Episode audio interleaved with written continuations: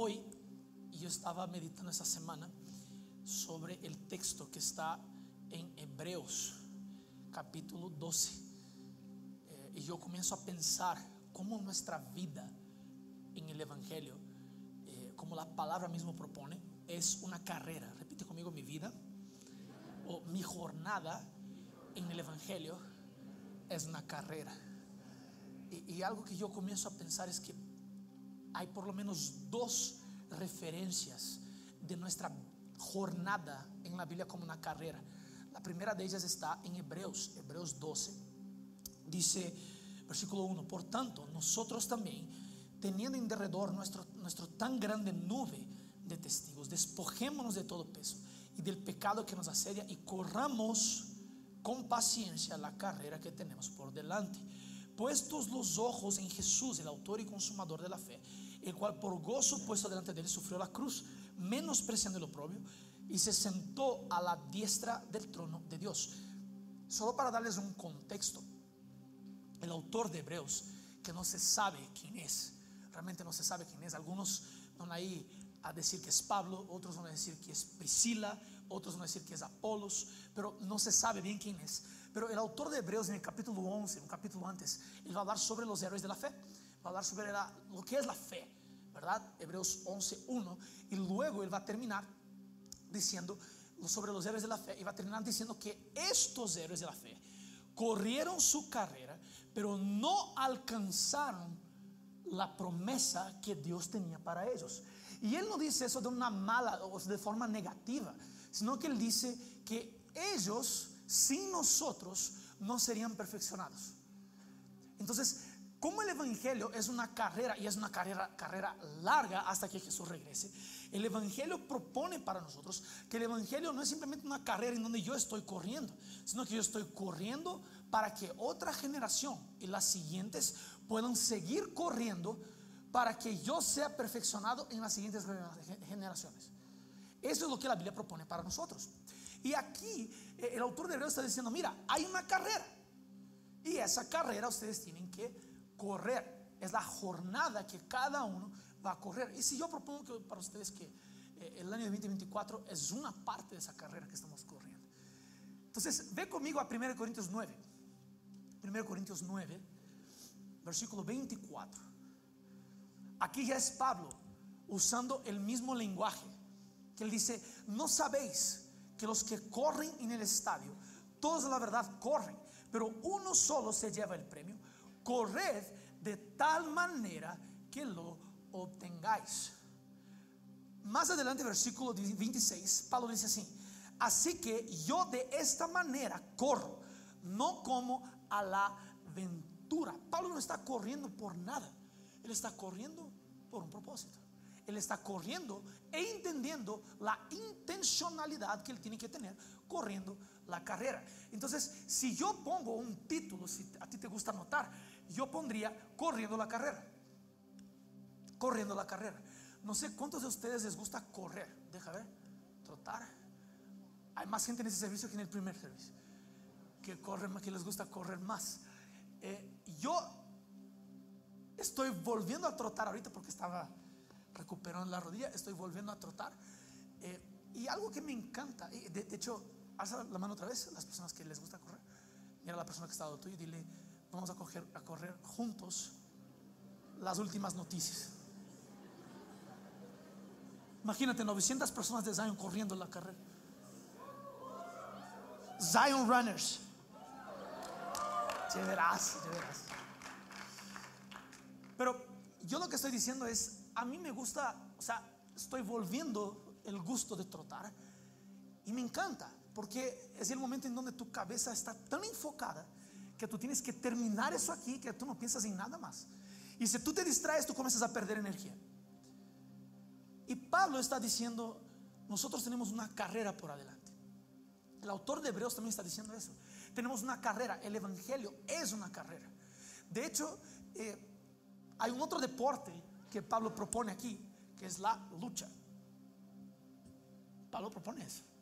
Los fans de UFC ya se quedan, wow, está en la Biblia la lucha. Pero Pablo propone eso. Él dice, yo no doy golpes como quien da golpes en el aire. Es decir, Pablo está diciendo, hasta todo lo que hago tiene una precisión. Todo lo que yo hago en el Evangelio es intencional. Todo lo que yo hago para Cristo es intencional. Yo no voy a hacer las cosas simplemente por hacer. Yo voy a hacer porque yo tengo una meta. Yo voy a hacer porque yo estoy corriendo una carrera que es mi vida en la fe. Y yo quiero darte aquí rápido, rápido, rápido. Tres decisiones que tú tienes que tomar para comenzar bien tu carrera, para correr bien la carrera que tienes por adelante en este año. La primera de ellas, la más fácil, yo sabía, sabían, decir, sabían decirme que era la más simple, pero la más difícil. Una, sigue a Jesús. Sigue a Jesús. Yo eh, me acuerdo que cuando llegué a Ecuador, solo contarles una historia, eh, María Ángel y yo ya vamos a cumplir siete años de casados, pero cuando llegué acá, gracias a Dios por eso, y siete de muchos que están por venir. Eh, cuando llegué acá, yo conocía literalmente, personalmente, solo a mi cuñado, al hermano de María Ángel. Yo no conocía a los papás de María Ángel, y de hecho ya vine casado. Era mucho de Dios, la verdad, que nosotros nos casemos, porque ella conoció a mis papás una vez y yo conocí a sus papás ya casado con ella. Y solo celebramos la boda religiosa acá. Pero yo me acuerdo que mi cuñado, cuando yo llegué acá, yo me acuerdo que era un 22 de diciembre del 2016, que llegué al Ecuador. El 23, mi cuñado pregunta, ¿te gusta trotar? Yo digo, me gusta trotar. Me gusta trotar. Porque en Brasil yo trotaba, yo, yo hacía ejercicios en Brasil. Y él me dice, entonces vamos a trotar en el metro, metropolitano. Y yo digo, no en el metro, que, ahí sería un poco difícil. Pero vamos a, trotar en el metropolitano. Y él me lleva a trotar. Y yo aquí trotando con él en la montaña, pero él, va adelante porque me iba guiando en, en, el camino. Y yo veía, porque él, trota ahí casi todos los sábados. Y él ya conoce la, la cosa y va, ta, ta, ta. Y yo decía, le voy a acompañar. Y creo que él usó eso para matarme, por si acaso. Porque para ver si yo era digno de su hermana. Yo hice el mismo chiste y él estaba en el primer servicio, entonces está bien que yo haga ahorita. Entonces yo estoy trotando con él, llega a la marca de kilómetro y medio, mis labios están blancos por la altura. Porque, perdón, no es una excusa. La altura es complicada. Para los que somos de la costa, es complicada. Pero yo llego a trotar y cuando llegó un kilómetro y medio, yo dije, para, para, para, para, para, para, no aguanto, no aguanto, no aguanto. Llegué ahí, me senté y estaba tratando de recuperar el aire. Y el aire no viene. No, les prometo. Como la primera vez que fui a jugar fútbol, 15 minutos, no está aquí el palo, pero me llevó a jugar fútbol 15 minutos. Yo me acosté en la, en la cancha y el aire no venía. Bueno, no quiero enfocar en que el aire no venga. Pero va a tener momentos, va a haber momentos que tal vez el aire te va a faltar en la carrera, pero ahí necesitas recuperar con Jesús mismo. Pero lo que quiero enfocar es que la carrera que nosotros seguimos o que corremos tiene un líder. Y que tenemos que seguir ese líder. Ese líder se llama Jesús. Ese líder no se llama Daniel. Tampoco María Ángel, tampoco Aldo, tampoco Vero. Ese líder se llama Jesús. Y Jesús, cuando va delante nuestro, Él va guiando los caminos. Aquí vira, aquí sube, aquí aumenta la velocidad, aquí disminuye. ¿Sabes cuál es la cosa? Cuando caminamos y seguimos a Jesús, vamos a vivir bajo su ritmo. Y el ritmo de Jesús es suave. Su carga es liviana. Cuando yo sigo el ritmo de Jesús, yo no tengo que preocupar por nada más, porque yo estoy en el ritmo que yo necesitaba estar. Ay, pastor, pero si yo sigo a Jesús, ¿cómo voy a equilibrar familia, trabajo, servicio en la iglesia? Eh, no sé, todo lo que yo hago. No trates de equilibrar. No vas a lograr. Trates de seguir a Jesús y todo se equilibra. Amén. Trate de seguir a Jesús. Trate de ver el ritmo de Jesús. Jesús está aumentando la velocidad, yo aumento la velocidad. Él está disminuyendo la velocidad, yo disminuyo la velocidad. Él está diciendo, cuidado porque aquí tienes que saltar. Yo voy a saltar y voy a tener cuidado para, para saltar. Jesús es quien va a definir nuestro ritmo de la carrera.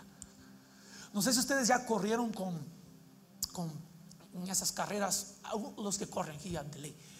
Pero normalmente, cuando, ¿qué haces tú en una carrera? Yo solo corrí una carrera y yo hice eso, que yo aprendí. Tú ves una persona que está corriendo un buen ritmo que tú logras y tú vas atrásito de ella aquí, al ritmo de ella. Luego, si tú disminuyes la velocidad, tú ves una persona que está más lentita, atrás de esa persona más lentita. ¿Por qué? Porque tú quieres tener a alguien que dicte el ritmo. A veces tú quieres dictar el ritmo. Ahí son las personas más controladoras. Pero yo lo que quiero decir es, Jesús es quien dicta nuestro ritmo. Jesús está corriendo y yo voy atrás de él. Y seguir a Jesús tiene que ver con lo que Pedro hace en Mateo capítulo 4. Yo no voy a leer porque el tiempo ya se me está achicando. Pero Mateo capítulo 4, la Biblia dice que Pedro está en la barca. Jesús pasa por la barca y dice, Pedro, ven en pos de mí, porque yo te voy a hacer pescador de hombres. ¿Cuál es el contexto aquí? Lucas capítulo 5, que es la pesca maravillosa. Que Pedro lanza las redes al otro lado, ve el milagro y ahora ve que Jesús está ahí y dice, yo voy. Pedro la Biblia dice que inmediatamente, al instante, él deja todo y sigue a Jesús. Que nuestra actitud para la carrera del 2024 sea seguir Jesús al instante. Jesús y yo te voy a seguir a tu ritmo. No me importa el precio, no me importa el costo, yo te voy a seguir. Entonces, ¿cómo, cómo entonces eso se, se ve? Seguir a Jesús. Yo tengo cuatro puntos adentro del punto uno y luego tengo dos más con puntos adentro.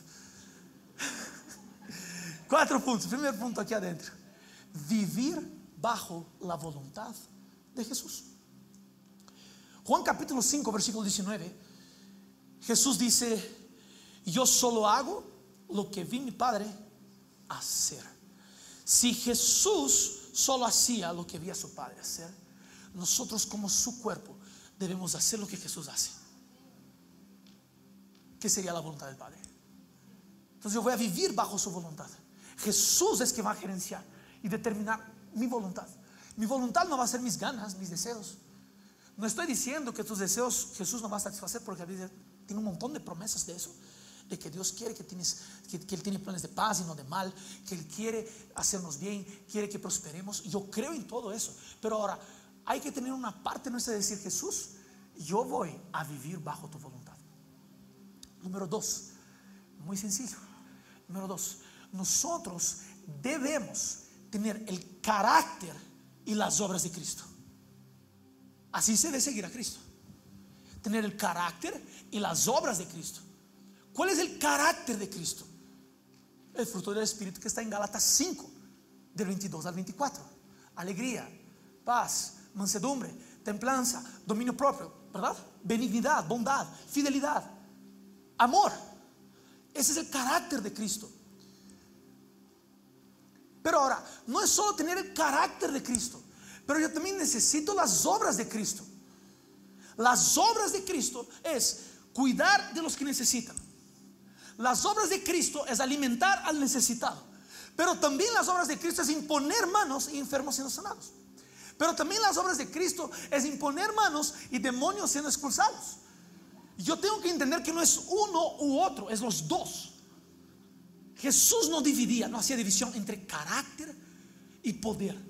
Jesús hacía los dos a la vez. Y eso aquí no tienes que esforzarse para tener. Porque si tú te esfuerzas, tú estás haciendo en tu propia fuerza y luego vas a pensar que es tu mérito parecerte a Cristo. Mira, mira una cosa. ¿Ustedes se acuerdan cuando Pedro le niega a Jesús tres veces? ¿Se acuerdan de eso? ¿Sí? Ok. En la tercera vez, una mujer dice, ese estaba con Jesús. No estaba. Claro que estabas. Hablas como Él. Actúas como Él. Te comportas como Él. Pedro no hizo fuerza para exponer todo eso. Pedro simplemente caminó con Jesús. Pedro simplemente decidió seguirle a Jesús. Él simplemente dijo, yo voy a tener tiempo con Él, porque cuanto más tiempo con Él yo tengo, más me parezco a Él. ¿Tiene sentido lo que digo, iglesia? ¿Me están entendiendo lo que estoy diciendo? Ay, pastor, pero es tan difícil, ¿no? Huir del pecado. No pecar. No voy a decir que es fácil. Pero ahora, estábamos conversando en la reunión del presbiterio sobre un tema. Y, y yo les comentaba que muchas veces nosotros medimos nuestra humanidad por Adán caído en lugar de medir por Jesús resucitado. La verdadera humanidad no está en Adán, está en Jesús. Parecerse más a Cristo es ser más humano. Ay, pero es humano equivocarse. No es, no es humano equivocarse. Es de la humanidad caída equivocarse. Uy, por favor. Absorbes un poquito ahí. Porque si yo tengo que parecer, y no estoy diciendo que yo voy de la noche a la mañana a dejar de pecar, no estoy diciendo eso. Estoy diciendo que cada vez que me parezco a Cristo, yo voy eliminando las cosas de mi vida. Porque las cosas viejas se pasaron y todo se ha hecho nuevo. Eso se llama santificación, por si acaso. Entonces no es simplemente el carácter de Cristo, es el carácter y las obras. No es solo las obras de Cristo, es las obras y el carácter de Cristo. ¿Tiene sentido lo que digo? Otra, ser evangelísticos. Marcos 16, 15. Dice, ir por todo el mundo y predicar el Evangelio a toda criatura. Ay, pastor, pero yo puedo predicar con mi carácter. No es eso que el texto dice. ¿Puedes predicar con tu carácter? Puedes predicar con tu carácter, obvio. Pero ahora, el texto dice para proclamar, para predicar. ¿Cuándo fue la última vez que tú evangelizaste a alguien? ¿Cuándo fue la última vez que tú predicaste el evangelio a alguien? Es predicar. Si, fuera solo carácter el texto de, o solo comportamiento, el texto diría ir y compórtese bien frente a todos. Para ser buen ciudadano no necesita ser cristiano, por si acaso. Pero nuestro mensaje es lo que trae esperanza. ¿Tiene sentido lo que digo? Cuando predicamos el Evangelio, estamos siendo evangelísticos, es decir, estamos evangelizando. Nosotros estamos cumpliendo el mandamiento de Cristo. Predicar el Evangelio. Predica aquí a la persona que tú ni conoces.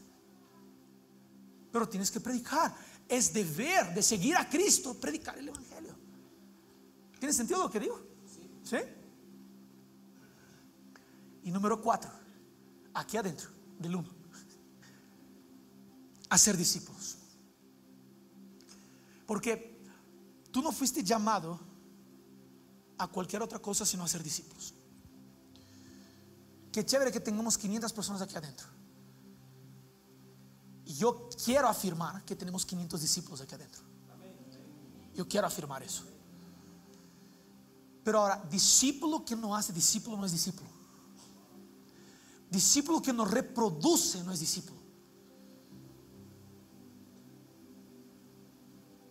La palabra dice en Mateo 28, dice, vayan y hagan discípulos a las naciones. Esa palabra vayan, la palabra más correcta, la traducción más correcta sería yendo, hagan discípulos a las naciones. Es decir, Cristo está adelante. Mientras Él corre, yo voy atrás de él, de él mientras yo voy yendo, yo voy a ser un discípulo. Ven acá, ven a seguir a Jesús, ven a seguir a Jesús, ven a seguir a Jesús. ¿Qué tal si tú te comprometes a discipular una persona?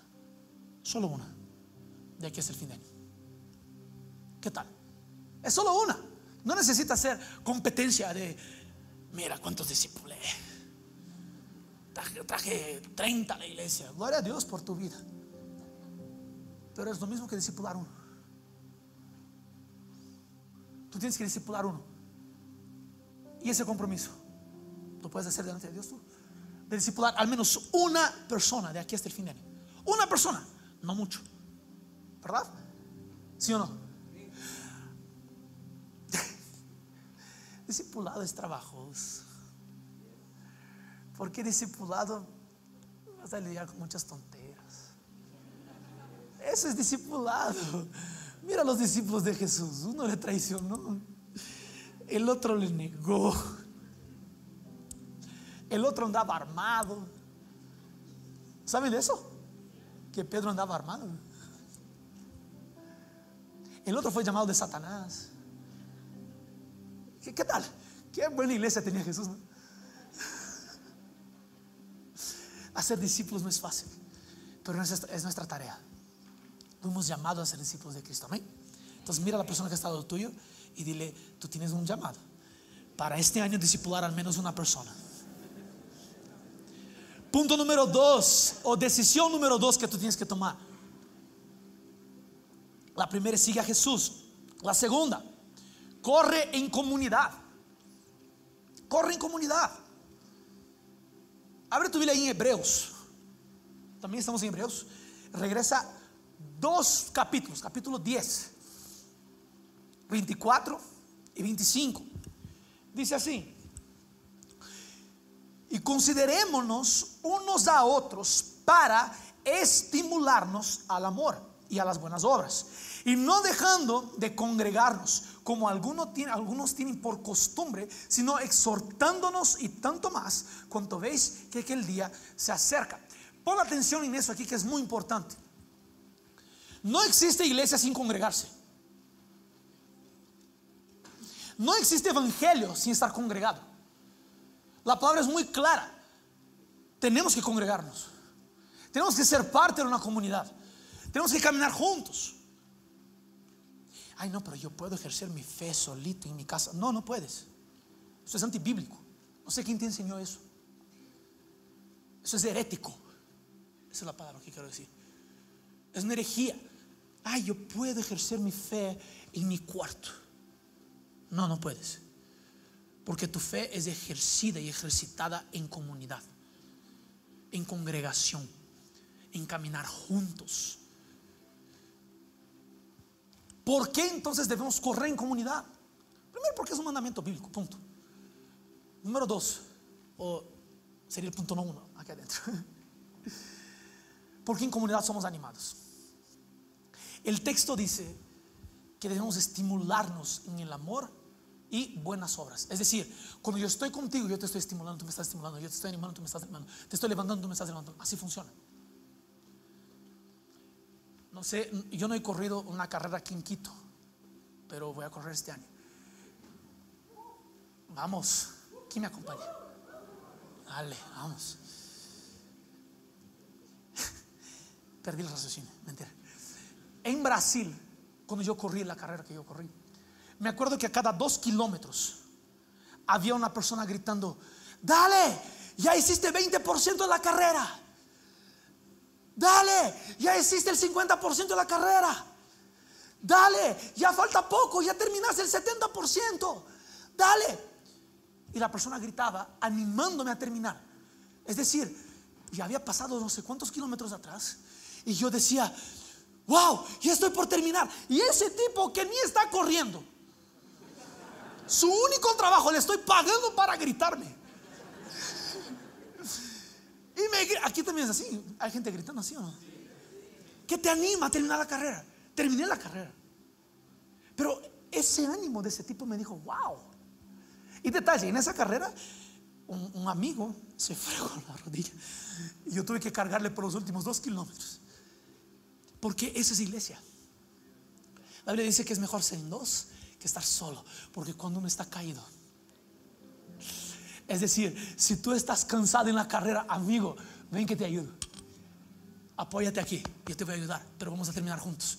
No me importa si va a ser gateando, no me importa si va a ser de rodillas, pero voy a terminar la carrera. ¿Me está entendiendo lo que estoy diciendo? Uno anima al otro. La iglesia es ese lugar de estimularnos y levantarnos unos a otros. La iglesia es ese lugar. Dos, aquí mismo adentro, ¿no? De eso. En la iglesia somos confrontados.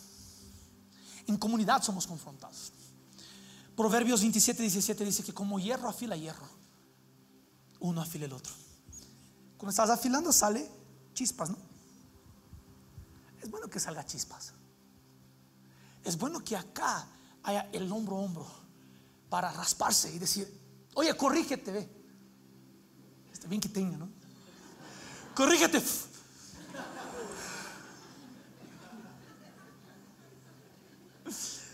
Arréglate en en la presencia de Dios. Todos debemos ser confrontados, porque si no hay confrontación, no hay cumplimiento de propósito y llamado en Dios. Tú necesitas ser confrontado.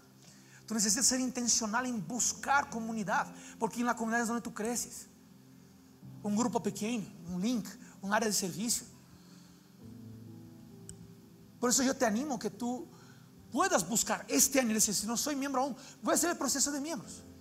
Y voy a servir. De verdad, los voluntarios hacen que están sirviendo hoy. Hace la mano. Son los que están sirviendo hoy. Podemos dar un fuerte aplauso a ellos. Por favor. Porque nosotros no podemos tener una mentalidad de consumo, sino una mentalidad de cooperación. ¿Tiene sentido? Okay? Ok. Y el tercer punto aquí adentro es que en comunidad somos perfeccionados. Efesios 4, cuando habla de los cinco ministerios, estoy hablando del versículo 10 al versículo 16. Efesios habla que todo eso, los cinco ministerios, es para que crezcamos y seamos perfeccionados para el servicio de la obra del Señor Jesús. Cuando yo soy perfeccionado, yo soy entrenado, yo soy levantado. Y yo ahora estoy apto para poder eh, vivir la obra de Cristo y poder edificar el cuerpo de Cristo. Estamos edificando el cuerpo de Cristo juntos, ¿verdad? Amén. Tercer punto, entonces, para terminar aquí. ¿Cuántos entienden que en una carrera no importa cómo comienzas, sino cómo terminas? Entonces el tercer punto es, termina bien. Mira a la persona que está al tuyo y dile, termina bien. Ahora, ahora, ahora al vecino que ignoraste, termina bien. Termina bien. Mira Pablo en 2 Timoteo 4, 7, 8. Él dice, he peleado la buena batalla. He acabado la carrera. He guardado la fe. Pablo dice, yo llegué al final de mi vida y entregué todo. No faltó nada en mí para que el reino de Dios se expandiera. Yo di todo lo que tenía mi cuerpo, Pablo dice que eh, su propio cuerpo se somete a la gracia de Dios, al favor de Dios y al propósito de Dios. Eso dice Pablo. Y Pablo dice, yo entregué todo, hasta mi cuerpo. Entonces yo he completado la carrera, he peleado la batalla y he guardado la fe. Y Pablo dice, yo terminé bien. Yo quiero llegar el 31 de diciembre 2024 y decir, terminé bien este Estoy más parecido a Cristo. Estoy más parecido a Jesús. Estoy más humano. Yo quiero hacer eso. Yo quiero llegar al final y decir, uh, estoy bien parecido a Cristo, ¿no? Qué guapo soy,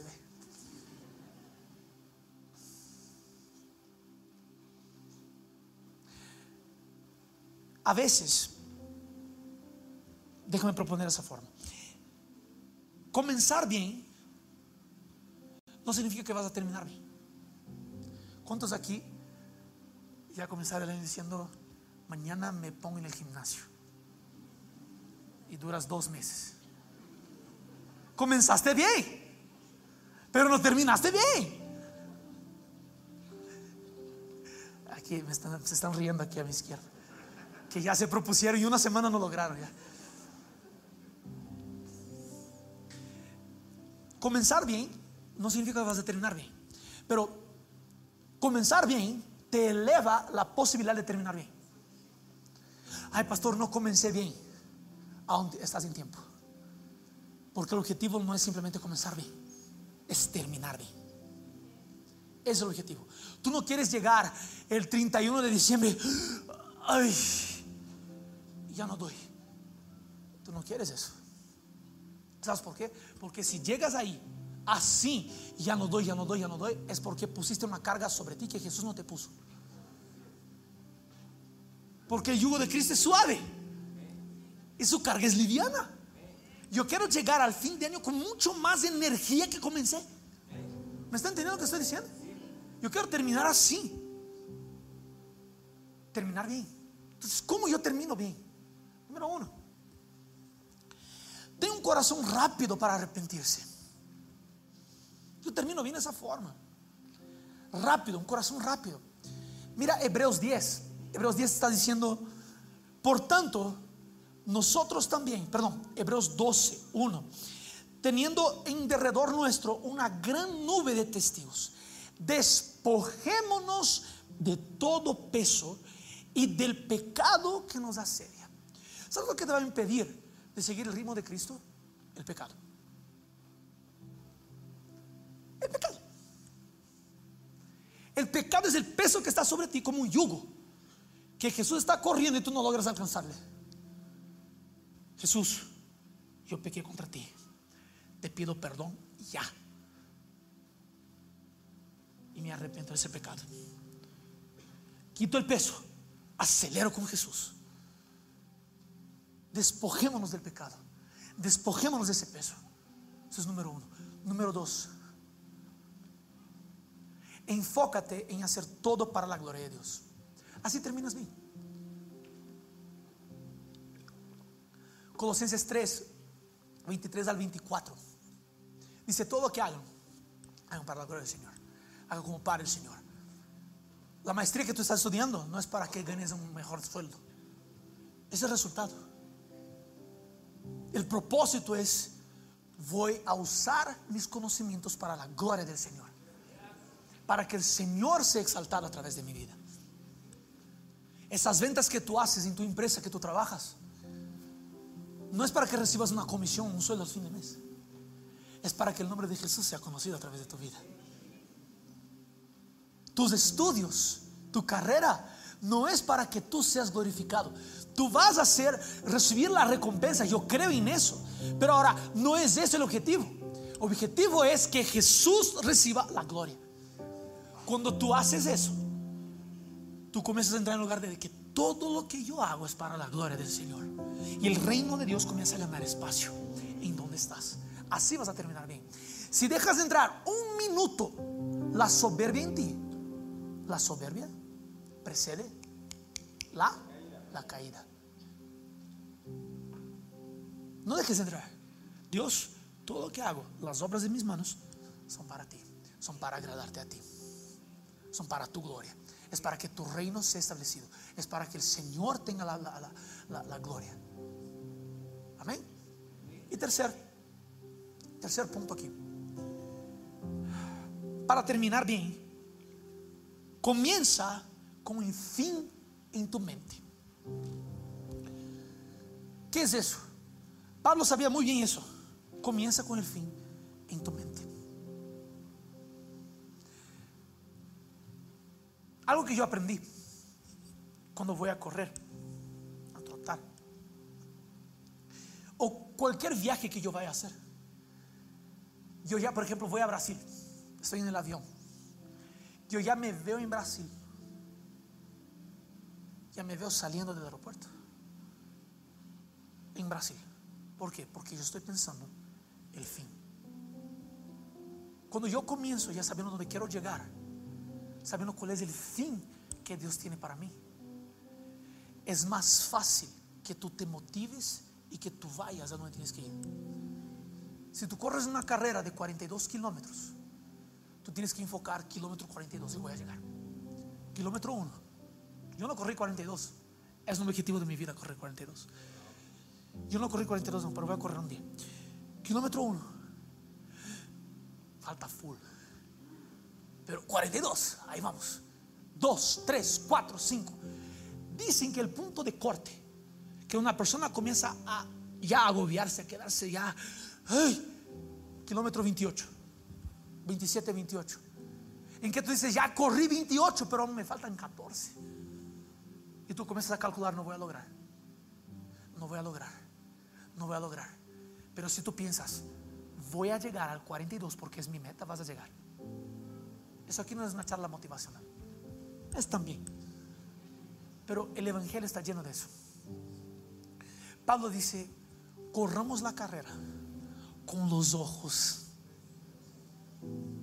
¿En qué? En el autor y consumador de nuestra fe.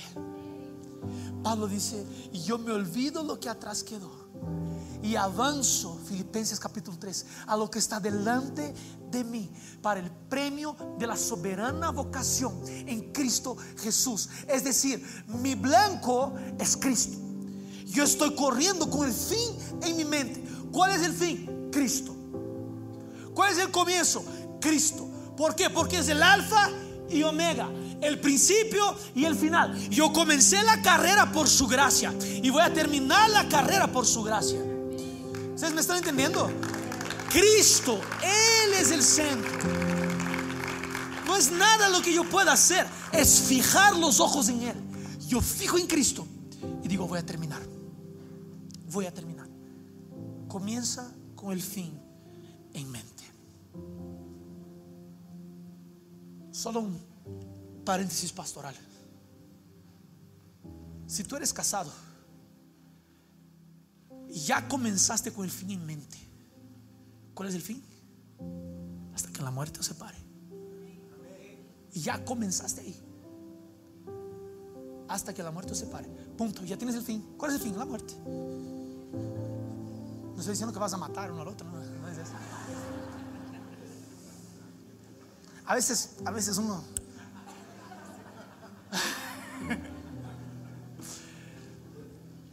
Pero tú sabes el fin. El fin es la muerte.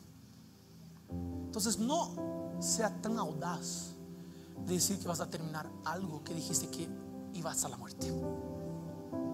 Uy. ¿Tiene sentido lo que digo? Que este año del 2024 nosotros corramos esa carrera que está propuesta delante de nosotros. Siguiendo a Jesús, a su ritmo. Que también corramos en comunidad, acá, juntos, como iglesia. Y que también terminemos bien. Terminamos, terminemos más fuertes de lo que empezamos. Amén. Ponte el pie, yo quiero hablar contigo.